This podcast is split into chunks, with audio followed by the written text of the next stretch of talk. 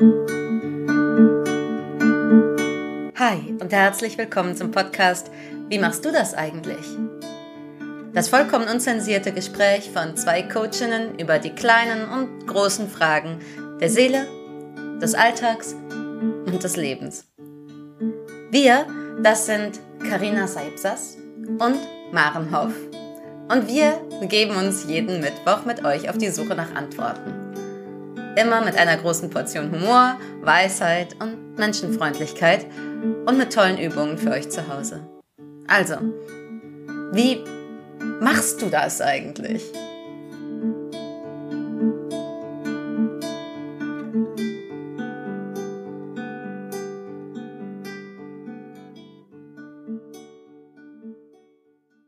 Hallo, hallo, hallo. Hi. Willkommen hm. zu unserer neuen Folge heute, wie du die Kraft deiner Vorfahren für dich nutzen kannst. Und erstmal hallo Maren. Hallo Karina. Oh, schön, dass du da bist. Schöne Blumen heute. Ich habe so krasse Hammerlilien, die sind gefüllt. Das sind, glaube ich, die schönsten Lilien, die ich jemals in meinem Leben hatte. Okay. Ja, genau. Wir sind aber auch in den teuersten Vorort von Hamburg gefahren, um die zu kriegen. Also bei uns in am Michel gibt's die gibt's die nicht, die schönen. Die, die sind nur für die schicken Menschen. Nicht für St. Pauli.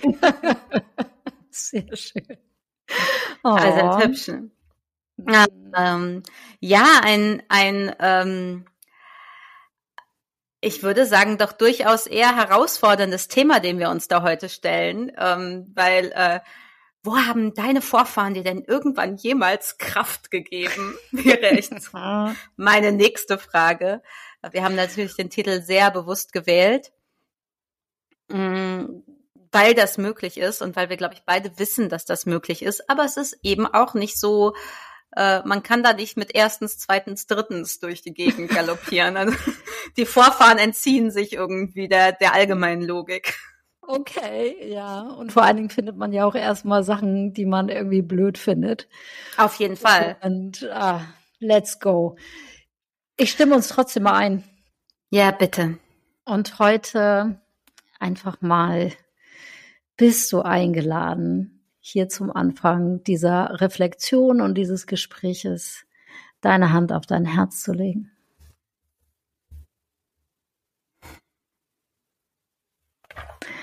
Und, oh, ich glaube, das haben wir letztens schon mal gemacht. Und ein, deine zweite Hand, die du hast, irgendwo, wo dein Körper sagt so, oh, kann hier bitte mal Aufmerksamkeit hin und Wärme. Und ich ziehe jetzt nicht all die, doch jetzt damit zähle ich es ja auf. Wenn deine Hände kalt sind, sind das natürlich keine Wärme aus deinen Händen. Guck, ob du deine Hände warm machen kannst. Wenn du Auto fährst, lässt du bitte deine Hände am Steuer und all die Sachen. Aber für alle die, wo das möglich ist, nimm dir mal diesen besonderen Moment hier gerade.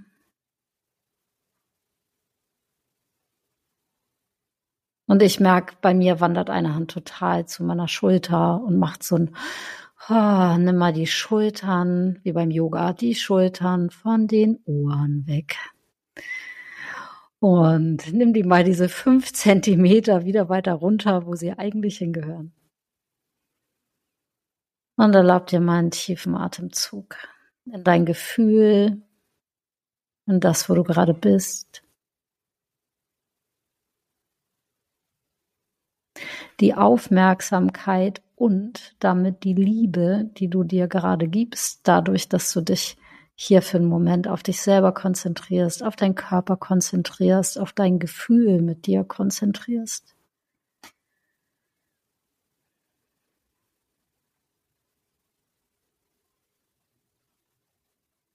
Und je hektischer dein Tag bisher war, desto ausführlicher machst du das hier gerade. Und vor allen Dingen, wenn irgendwas in deinem Kopf sagt, aber, aber, aber, aber, aber, aber, ich muss doch jetzt weitermachen. Dann nochmal so einen extra tiefen Atemzug.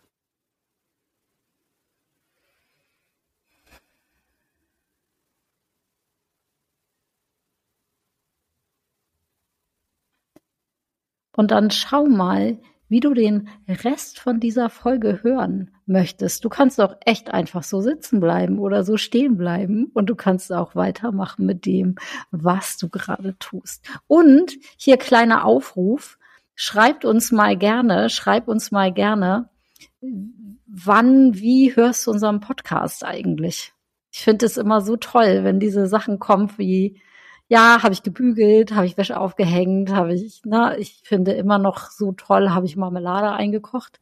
Wahrscheinlich, weil das was ist, was ich nie tue, wo ich denke so, oh, wie romantisch, Marmelade einkochen. Die ist bei mir auch immer rot in meiner Vorstellung. Da wird immer Himbeermarmelade eingekocht. Ja, ich weiß allerdings, dass es mindestens bei einer Person Quittenmarmelade war. Ja, siehst wo du? wir ehrlich voll bei den Vorfahren landen. Weil sowas mhm. wie Marmelade einkochen und auch sowas wie Quittenmarmelade einkochen, das ist ja, also ich mag keine Quittenmarmelade und kein Quittengelee und keine eingemachten Quitten und ich mag keine Quitten. Aber 80 Prozent meiner Familie finden das mega. und haben den Quittenbaum bei Opa verteidigt, damit er nicht gefällt wird und so weiter. Und ich finde, für mich steht, Entschuldigung, dass wir hier in so einem Obstdiskurs landen, aber für mich stehen diese Quitten, auch wenn ich sie nicht mag, für sowas, was, was ganz Altes ist, ehrlich gesagt. Und wie so aus der Zeit, wo man nicht das ganze Jahr Bananen, Orangen, Kiwis, Dragon Fruits und sonst irgendwas hatte, sondern ja, das wächst hier und wir machen da jetzt was draus das kann ich daran feiern, selbst wenn ich kein Interesse dran habe.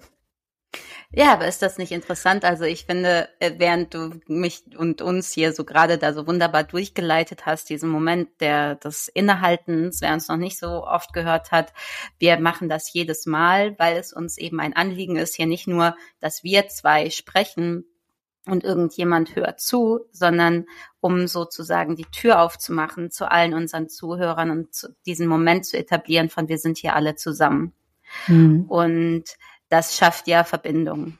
Also ich habe gerade richtig toll gemerkt, ich hatte wie so das Gefühl, ich kann alle so, die zuhören oder später zuhören, so vor mir sehen, wie sie irgendwie eine Hand irgendwo hinlegen, wo es echt gerade weh tut und wie jeder einmal so durchatmet. Und ich habe mich ganz verbunden gefühlt. Und in dem Augenblick, als ich diese Verbindung gefühlt habe, dachte ich gleichzeitig, ah, guck mal, deswegen ist dieses Thema mit den Vorfahren so kontrovers und immer wieder ja auch so schwierig. Und viele, viele haben ja auch Angst davor oder sagen, ich weiß sowieso nichts, weil uns da so oft die Verbindung fehlt. Und mhm. jetzt sagst du gerade, da gibt's diesen Quittenbaum und der ist was ganz Altes, aber ich mag gar keine Quitten. Da ist ja ein ganz Und ich dachte so, das ist ja genau das Bild, das man dazu haben kann. Da ist was ganz Altes, was, mhm. was schon seit Urzeiten äh, da existiert und ganz oft mag man das gar nicht, sondern guckt sozusagen auf das Leben, das vor einem gelebt wurde und sagt, ich kenne die Namen nicht. Wenn ich irgendwas weiß, dann aus so Schnipseln war nicht besonders toll. Ähm, mhm. Ich, ich kenne ganz wenig Menschen. Und ey, bitte, wenn, wenn ihr Leute in euren Vorfahrenlinien habt, wo ihr sagt, die waren toll und das wird von, das wird von Generation zu Generation weitergetragen, wie toll diese eine Frau war. Mhm. Ähm, oder wie dieser, dieser eine Mann so liebevoll war oder so. Ähm, das wird ja ganz wenig weitergetragen. Stattdessen ist da ganz viel nicht wissen oder nicht drüber sprechen oder wenn, mhm. wenn es was ist, ist es was Unangenehmes, was Schlimmes, was Schlechtes, was mit dem Krieg zu tun hat, was mit Schuld zu tun hat, was mit Gewalt zu tun hat und damit will, davon will man sich ja eigentlich abnabeln. Also ich möchte damit ja eigentlich keine Verbindung, möchte ich ja nicht mit Gewalt und Schuld und Scham haben. Wenn ich die Wahl hätte. Ja, wenn man dann die Wahl hätte. Bei mir sind die Geschichten gehen auf jeden Fall in meine, in die verschiedenen Urgroßmütter und Väter. zumindest in der einen Linie, in der die aus Ostpreußen geflohen sind. Mm. Da sind so Geschichten und die ganzen Kriegsgeschichten und wer sich wiedergefunden hat und auch so, also unglaubliche Sachen sind da passiert. mm, ich bin dann die erste gewesen, die gesagt hat, warte mal, als was hat mein, als was haben die eigentlich gearbeitet? Was war eigentlich deren Rolle? Das ist in den Geschichten aber gar nicht vorgekommen und ich mhm. hab, kann das auch bis heute nicht so richtig beurteilen. Und dann gibt's meine eine Uroma, die auf der Hallig groß geworden ist. Alle Na, Nordfriesen. Check, check, oh, check. Ey, Carina, das ist nicht dein Ernst. Jetzt hast du eine Hallig-Oma. Geh, geh baden. Auf jeden Fall.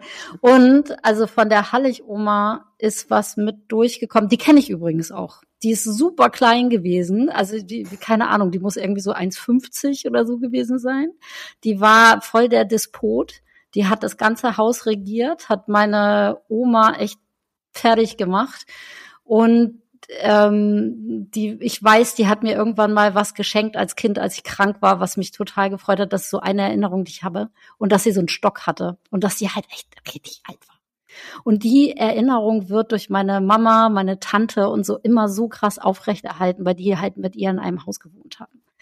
Und da ist sowas wie, und daher haben wir auf jeden Fall die Frauenlinie, so, so eine dolle Stärke, weil Oma Kete, die hieß natürlich auch noch Kete, Oma Kete mit zwölf ihre Eltern verloren hatte und ihre Geschwister durchbringen musste. Und da so dieses, okay, weitermachen, weitermachen, weitermachen, weitermachen. Und die hat eigentlich eine ganz coole Geschichte gehabt am Ende. Die hat einen Mann geheiratet, der viel, viel älter war als sie. Hat und dieser, und der Mann war, war, war gut. Es war ein guter Mann. Der war, ich weiß nicht, keine Ahnung, so 16 Jahre älter oder sowas. Und der hat dafür gesorgt, dass seine Töchter, meine Oma und ihre Schwester auf die Schule gehen durften. Und hat denen ein ganz anderes Leben ermöglicht als den anderen und einen anderen Bildungsweg mhm. ermöglicht.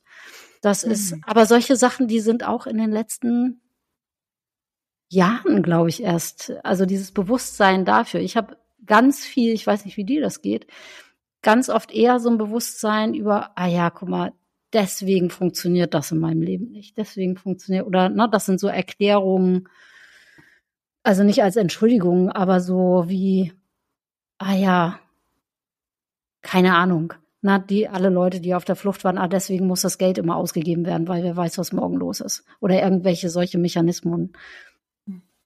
Ja, aber davor, bei uns gibt's irgend so eine kleine Saga von, oh ja, es gab mal jemanden, irgend, irgendwer war mal in irgendeinem Adel irgendwas. Irgendwann ist das von verkauft worden von dem Namen, aber das ist schon so lange her, dass keiner mehr weiß, was das stimmt.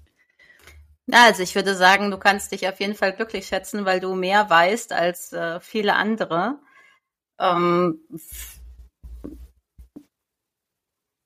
bei mir ist es tatsächlich so, bei unserer Familie ist das etwas, und das, das erlebe ich halt auch immer wieder mit Klientinnen und Klienten, dass es, ähm, dass das, was aus der Vergangenheit weitergegeben wird, nur in Schweigen oder in Bruchfetzen weitergegeben wird. Und auch das mhm. war bei uns jahrelang so.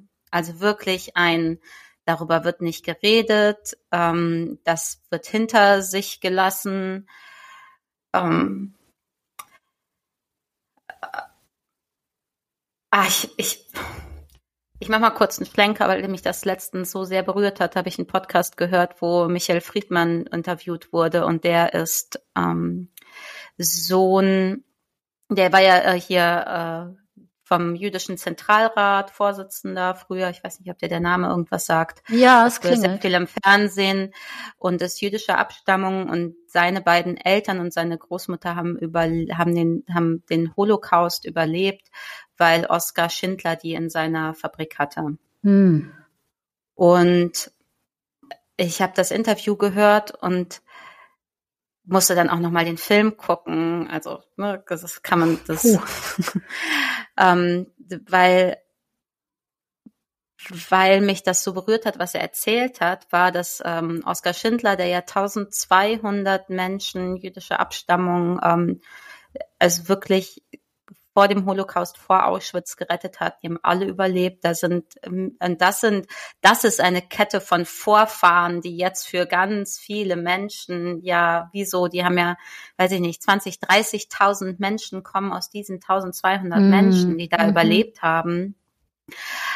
Ähm, und was er aber erzählt hat, der Michael Friedmann in dem Podcast, war, dass ähm, Oskar Schindler ja sowas Unfassbares getan hat, ja auch was brandgefährliches für sich selbst und so wirklich seinen letzten Pfennig dafür ausgegeben hat, damit das passieren kann. Ähm, der ja nach dem Zweiten Weltkrieg in Deutschland nicht nicht geehrt worden ist und der 1975 völlig verarmt in Frankfurt gestorben ist und in Deutschland den über 20 Jahre lang niemand gesagt hat, Gott sei Dank gab es da jemand, der auch sowas gemacht hat. What? Mhm. Das ist erst 20 Jahre nach seinem Tod gab es das in den 90ern das erste Mal, dass Deutschland gesagt hat, übrigens gibt's hier, nachdem Spielberg den Film gemacht hat. Das ist ja Vorher unglaublich, das war mir gar nicht klar. Oh mein ja. Gott. Und kriege ja auch Gänsehaut, wenn ich darüber ja. rede. Und, und dann Michael Friedmann gefragt wird, warum er glaubt, dass das so war. Ne? Also den, mhm. und da hat er gemeint, ja, weil da wurde ja so drüber geschwiegen über diese ja. Zeit. Und wenn man da jemanden gehabt hatte wie Oskar Schindler und man hätte gesagt, Gott sei Dank hat der sowas Tolles getan, dann hätte man ja auch zugeben müssen, dass dieses Narrativ von wir wussten davon nichts und wenn wir ah. das gewusst haben, dann konnten wir auch nichts tun, dass dieses Narrativ hätte dann keine Sekunde mehr standgehalten, weil er ja. wie so in your face allen bewiesen hat, dass man selbst in den letzten Stunden selbst wirklich in, ne, was tun konnte. Und da ist er nur ein Beispiel für, für viele, viele Widerstandskämpfer, die das, die ja das auch getan haben, die ja sehr, sehr spät erst geehrt worden sind in Deutschland. Und das hat mich so daran erinnert, dass wir dieses, dass diese Scham und diese Schuld aus dieser Zeit uns dazu führt, dass zumindestens jetzt hier, sagen wir jetzt mal in Deutschland, ähm, mhm. West, ähm, dass ganz viele von uns mit nur mit Fetzen von Erzählungen aus der Vergangenheit groß geworden sind. Dass wir mhm. selten eine Familiensaga haben, dass es wenig gibt von, also vielleicht, wenn wir aus einem Adelsgeschlecht kommen tatsächlich, dann gibt's vielleicht sowas von, und uns gab's schon vor 300, 400, 500 Jahren. Ja. Aber die allermeisten von uns jetzt, also, ne, in den 70ern, 80ern, 90ern geborenen, groß werden mit bis zu meinen Eltern weiß ich noch was, wenn ich Glück habe, bis zu meinen Großeltern und danach ist wie so eine Wand. Da ist sowas wie so fast nicht existent. Ich kann mir so ein bisschen vorstellen, dass meine, also die, von denen ich erzählt habe, dass die das irgendwie für sich irgendwie hindrehen konnten, weil sie selber geflohen sind oder so. Ich kann mir vorstellen, dass das irgend so ein Puzzleteil ist da drin. Ja, Aber ja, die das, das, also finden ja, das finden ja alle möglichen Menschen da ihre, ihre Art und Weise, das zu drehen. Mhm. Ähm, ich weiß, wie schockiert ich war, als ich Kind war, war ich irgendwann mal allein im Haus meiner Großeltern, wo niemals über so etwas geredet worden ist. Also nicht bis zum Tod und auch jetzt nicht danach. Aber ich weiß, dass ich ein Fotoalbum, ich, ne, ich bin da irgendwie auf Expedition gegangen, habe ein Fotoalbum gefunden mit den ganz alten Kriegsfotos. Also wirklich mit Toten am Straßenrand. Die muss irgendwie oh, mein Großvater irgendwie aufgenommen haben, der dann auch in russischer Kriegsgefangenschaft war, wo auch nie wieder drüber geredet wurde. Also nicht mit mir, zumindest nicht mit den Nachfahren. Mhm. mhm. Und das ist auch was Schönes, was Michael Friedmann, Michael Friedmann da auch erzählt, ist, das kann man auch nicht. Man kann über so etwas, also das ist mit den Menschen, die das auch erlebt haben, vielleicht noch möglich, das zu besprechen oder zu erzählen oder zu teilen. Aber mit jemandem, den man sozusagen, der nach einem kommt, den man liebt, den man beschützen will, ist es fast unmöglich, darüber mhm. zu reden. Mhm. Und ähm, ja, deswegen, und das ist eben etwas, was ich in meiner Arbeit immer wieder erlebe, ist es wie so, ist, ist das wie so abgeschnitten dass wir irgendeine Kraft von Vorfahren, das dürfen wir auch nicht. In Deutschland dürfen, also gibt es dieses innere Gefühl von, ich eine Kraft aus den Vor, aus meinen Vorfahren darf ich gar nicht ziehen, weil was haben die denn bitte gemacht und wozu haben die denn eigentlich Ja gesagt? Und da ist ja was ganz im Argen. Also da ist ja wie sowas verloren. Ja, und dann kommt in dem Moment, wo du das sagst, hier auch so ein, ja, und das ist auch der Moment, wo es dann anfängt, total Glatteis zu werden, auch darüber zu sprechen. Und Absolut. ganz klar, weil ich erinnere mich auch an Leute, die dann gesagt haben, ja, und das muss, na, das muss unbedingt sich ändern und so weiter. Und dann war es aber nicht mehr cool. Und ähm, ja, ja, und deswegen sind wir heute auch, glaube ich, ne, wir sind ja auch da rein, also wir, sind auch, wir haben es echt vordiskutiert hier. Aber die Übung ist so schön. Muss ich echt mal sagen. Ja, also, äh, dieses, und auch wenn wir in andere, also das, was wir beide in den Dingen, die wir ja auch gelernt haben, drinne haben, es gibt halt andere Kulturen, die mit ihren Vorfahren ganz anders in Verbindung sind als wir. Und da ist es ein Segen. Und das über, also ich weiß noch, wo ich das gelernt habe, wo ich die ersten wie so Schamanensachen gemacht habe, das war, das war brandneu. Hm. Ja, Oh ja, ich habe eine wunderbare Freundin, die ist Balinesin und da ist das, da wäre das, das ist, das sind die Vorfahren wirklich das Höchste. Mhm. Und auf die darf man sich, auf die darf man vertrauen, auf die darf man sich beziehen, auf die darf man ehren, in deren Linie ist man, die sind wohlwollend. Und das, was ich so liebe, in, ich war noch nie auf Bali, aber ich werde es nie vergessen, Ariani war halt so, und das finde ich wirklich was ganz, ganz Großartiges. Sie hat gesagt, wir sehen halt auch unsere Berge als unsere Vorfahren und unser Meer ist auch mhm. unsere Vorfahren. Und wenn man das sozusagen aus dieser Menschenlinie noch ein bisschen größer fasst, auf diese Art und Weise zu sagen, das Land ist auch, gehört auch zu meinen Vorfahren, ja, dann, dann ergibt sich daraus ja nochmal erstens eine wahnsinnig immense Kraft, also nicht mehr vorstelle, dass das Meer meine Urgroßmutter ist. Und dass ich immer, mhm. wenn ich ans Meer zurückkehre, wie in so einen Dialog mit meiner Urgroßmutter treten kann. Ja, also dann, dann wird ja was ganz, ganz weit und schön. Dann kann ich da drin auch noch schwimmen. Also es ist ja was, und gleichzeitig, und das, und gleichzeitig resultiert aus dieser Vorstellung eben auch, dass das schützenswert ist dass das etwas ist, was eben nicht vergiftet wird, dass das mhm. etwas ist, was mhm. geehrt mhm. wird, etwas, das auf das man aufpassen muss, dass uns, also ne, diese Kombination aus, das gibt mir Kraft, weil das war vor mir und deswegen gebe ich meine Ehrerbietung, weil das war vor mir, ja, und deswegen zolle ich meinen Respekt, weil das war vor mir. Und, und weißt du, das ist das, oh, Entschuldigung. Nee, sag mal. ähm, mach mal einen Punkt. Das, das ist das, ähm, was hier bei uns halt dann diesen krassen Bruch macht, wie, warte mal, Ehrerbietung, Respekt, hallo, auf gar keinen Fall. Ja. Und das ist, das ist einfach eine total fiese Situation, mhm. mit der wir hier irgendwie dann gucken dürfen, was wir damit machen. Ne? Ja. Und verstehe mich nicht falsch. Ich finde das in Deutschland, ich war eine ganze, also ich, ich bin auch, ich finde es auch gut, wie kritisch ja, total. wir in Deutschland auf diese Geschichte gucken und wie sehr wir darauf gucken und sagen, das darf nie wieder passieren. Und ne, ähm,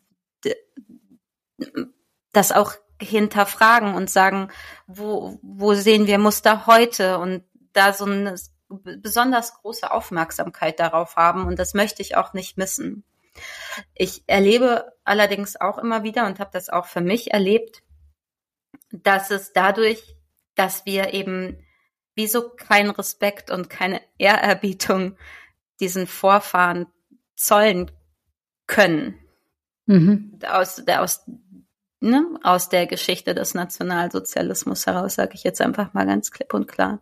Ja. Dass wir wie so, und ich will das nicht vergleichen mit äh, den Nachfahren äh, der, der aus die den Holocaust überlebt haben. Ne? ist auch nochmal, aber um nochmal, wir sind auch verloren da drin, keine, diese Kraft nicht zu fühlen.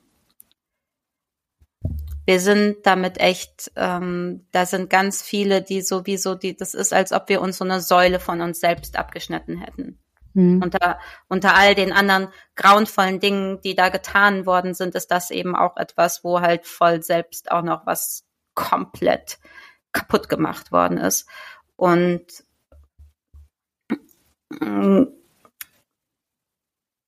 eine Sache, die in meiner Arbeit, wenn es darum geht, zum Beispiel ähm, Frieden zu finden mit der Familienhistorie, ähm, ganz wichtig sind, ist, dass wir in diese Scham und in diese Schuld und in diese Verstrickung reingucken.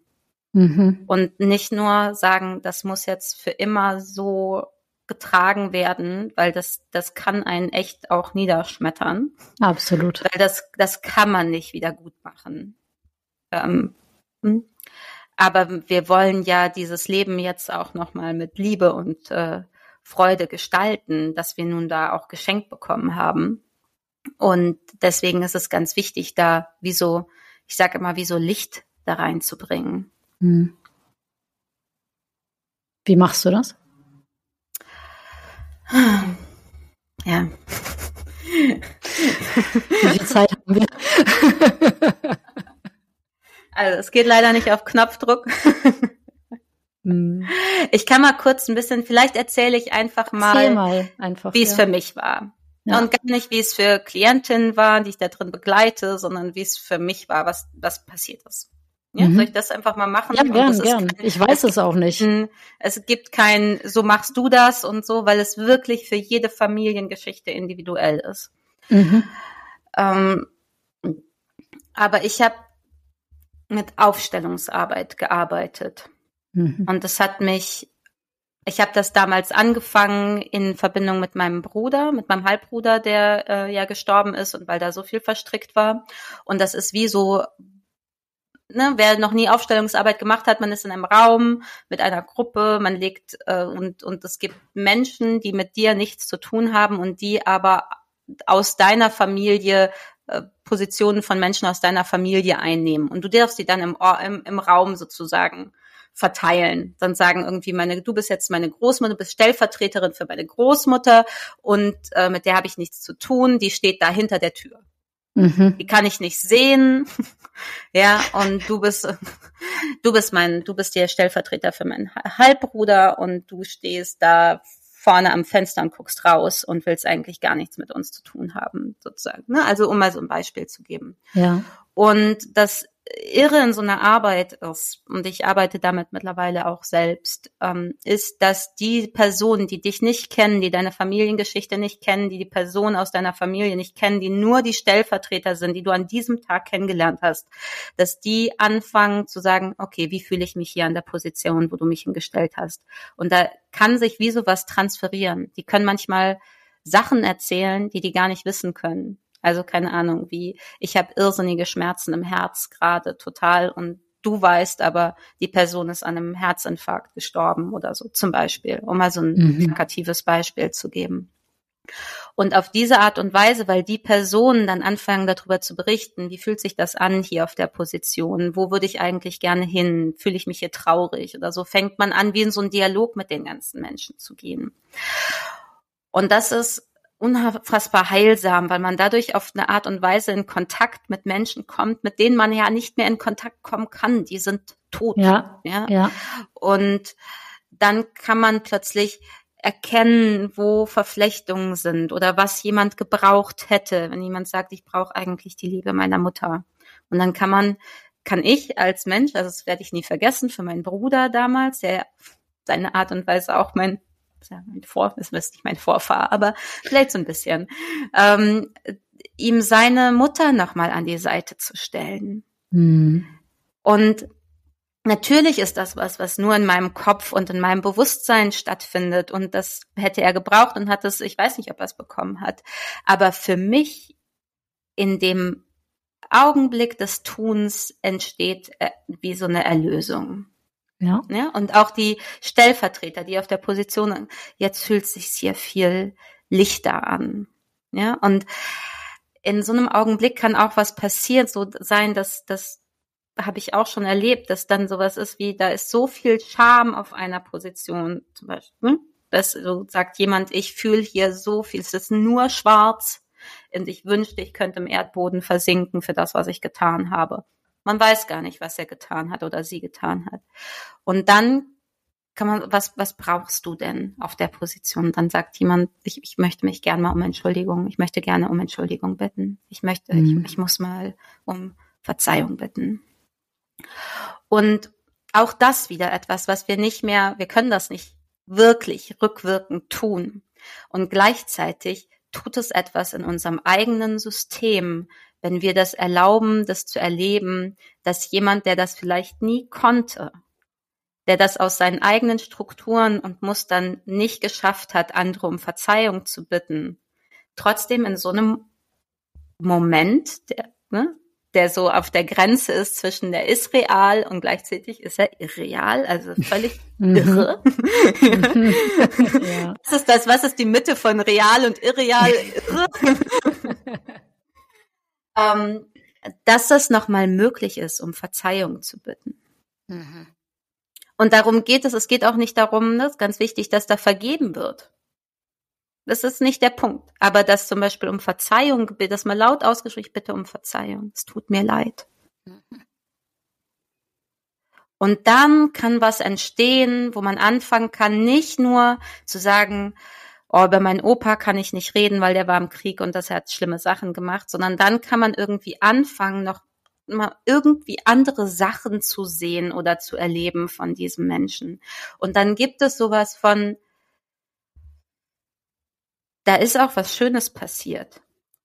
Und ich fasse jetzt mal gerade den Bogen zu dem, was du ganz am Anfang erzählt hast, fand ich nämlich sehr prägnant. Du hast gesagt, deine Hallig-Oma Käthe. Ich habe es mir gemerkt.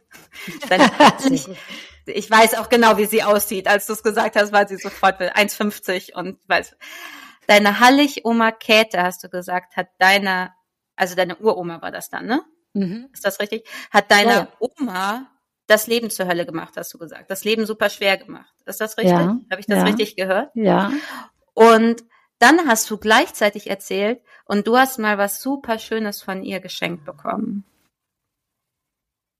Ja. Hast du, ja. Und das ist das, das finde ich dann den Augenblick, wo man sagt, okay, jetzt kann, jetzt darf das wieder nebeneinander existieren. Das eine, wo Schmerz passiert ist und das andere, wo Liebe weitergegeben mhm. worden ist. Und seien wir mal ehrlich, das ist eigentlich so dein Satz, Maren. Seien wir mal ehrlich. seien wir mal ehrlich. Wir haben das ja alle, also es ist ja nicht weit hergeholt. Wir sind alle, wir haben alle Licht und Schatten in uns. Wir haben alle unsere beste Seite, wir haben alle unsere Seite, die keiner sehen darf. Und natürlich haben die das auch.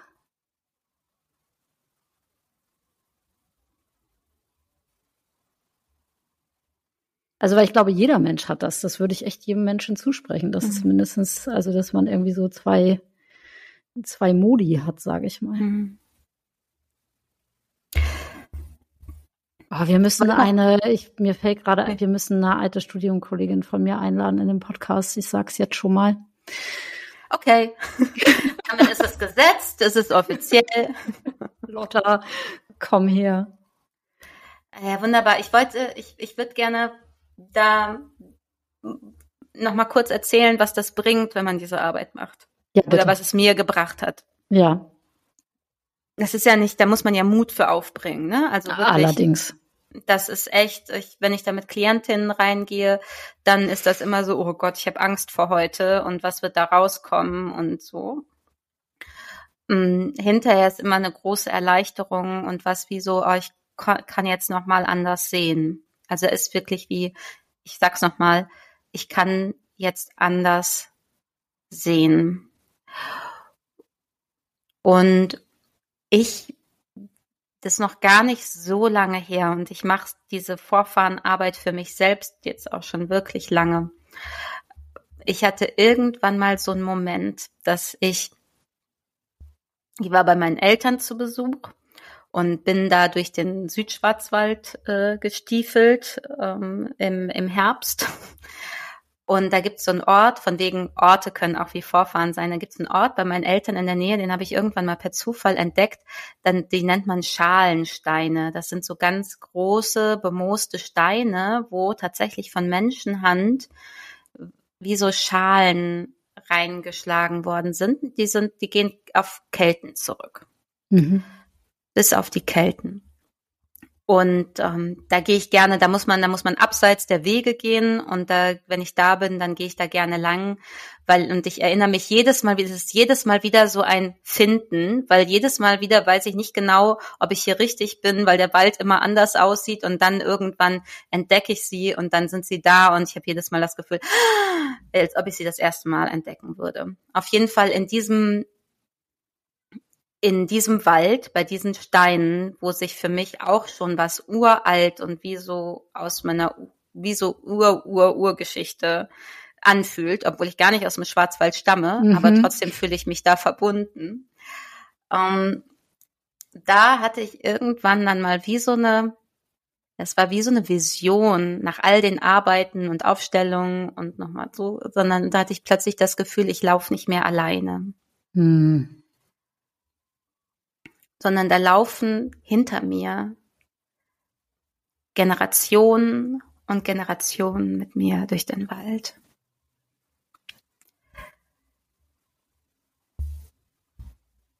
Und ich habe mir vorgestellt, dass jeder, jeder, jeder von diesen Menschen, die zu diesen Generationen gehören, dass die sich, dass die wie so dass die sie so hinter sich lassen dürfen, was nicht gut gelaufen ist in ihrem Leben, sondern dass sie mhm. wie so mhm. zu ihrem Kern zurückkommen durften, wie zu ihrem, ihrer Seelenessenz. Und dass sie da mit dieser Seelenessenz hinter mir herlaufen. Und es hat sich unglaublich kraftvoll angefühlt. Mhm. Und ich würde jetzt auch tatsächlich vorschlagen, dass du, wenn du magst, mal die Augen schließt für einen Moment. Und dir einfach mal vorstellst, mit deiner ganzen Fantasie, die du sicherlich hast, dass so Generationen von Generationen von Menschen, von denen du herstammst, hinter dir stehen. Und zwar mit ihrer Seelenessenz, mit diesem Kern ihres Kerns, der Liebe ist.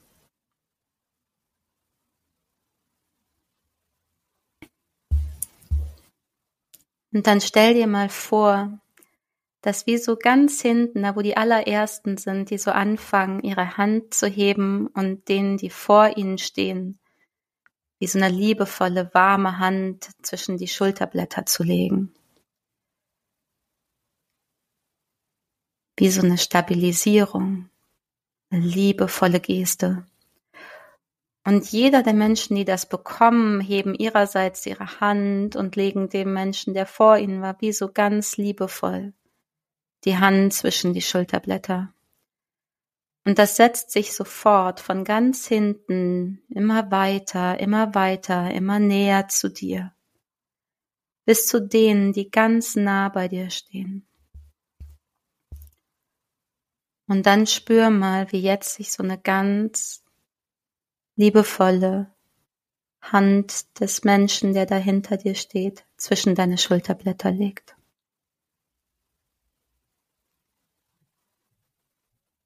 Und wie so die ganze Kraft von all diesen Menschen jetzt so in dich hineinströmen kann.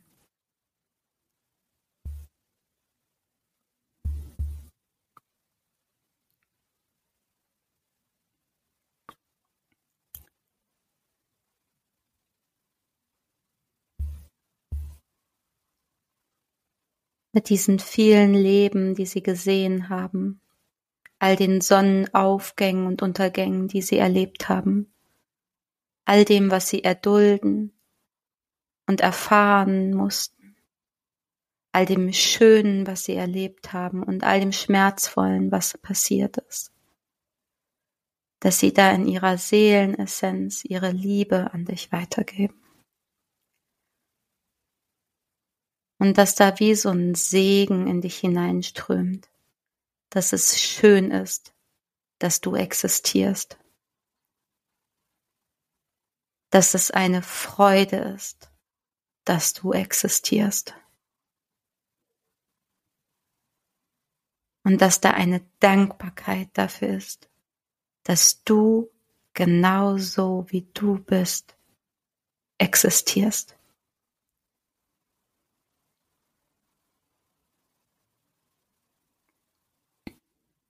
Und atme das mal tief ein. Und stell dir vor, das kann wie so ein Licht in alle deine Zellen strömen. Bis in deine Zehen und Fingerspitzen. Und vor allen Dingen bis in dein Herz.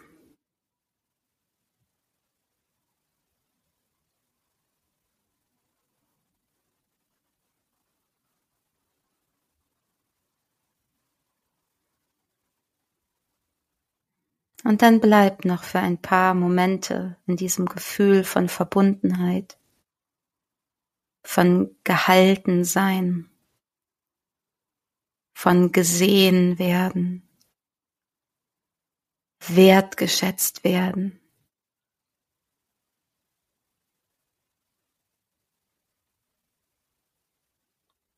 und beschützt werden.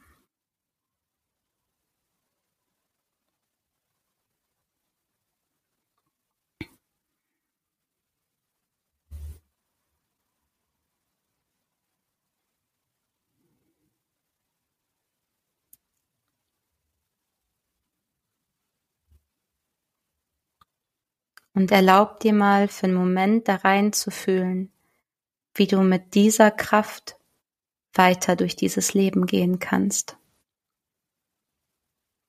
Wie dich das begleiten darf in deinem Wachstum und in deinem Leben.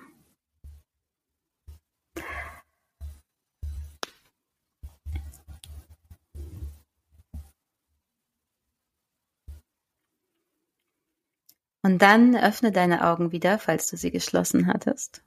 Und du kannst dich auch mal räkeln und strecken. Und wieder voll im Hier und Jetzt ankommen.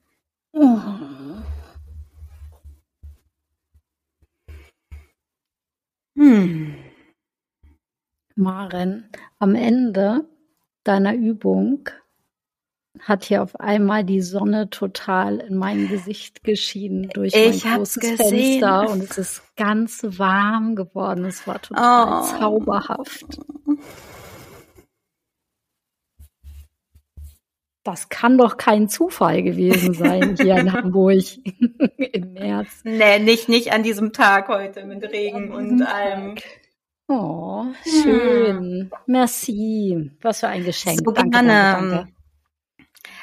Ich würde sagen, das ist hier unser Schlusswort.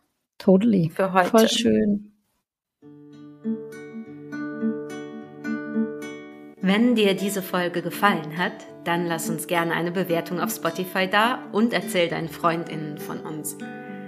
Für mehr Inspiration folge uns auf Instagram oder besuch uns direkt auf unseren jeweiligen Webseiten. Unsere Adressen findest du unten in den Show Notes.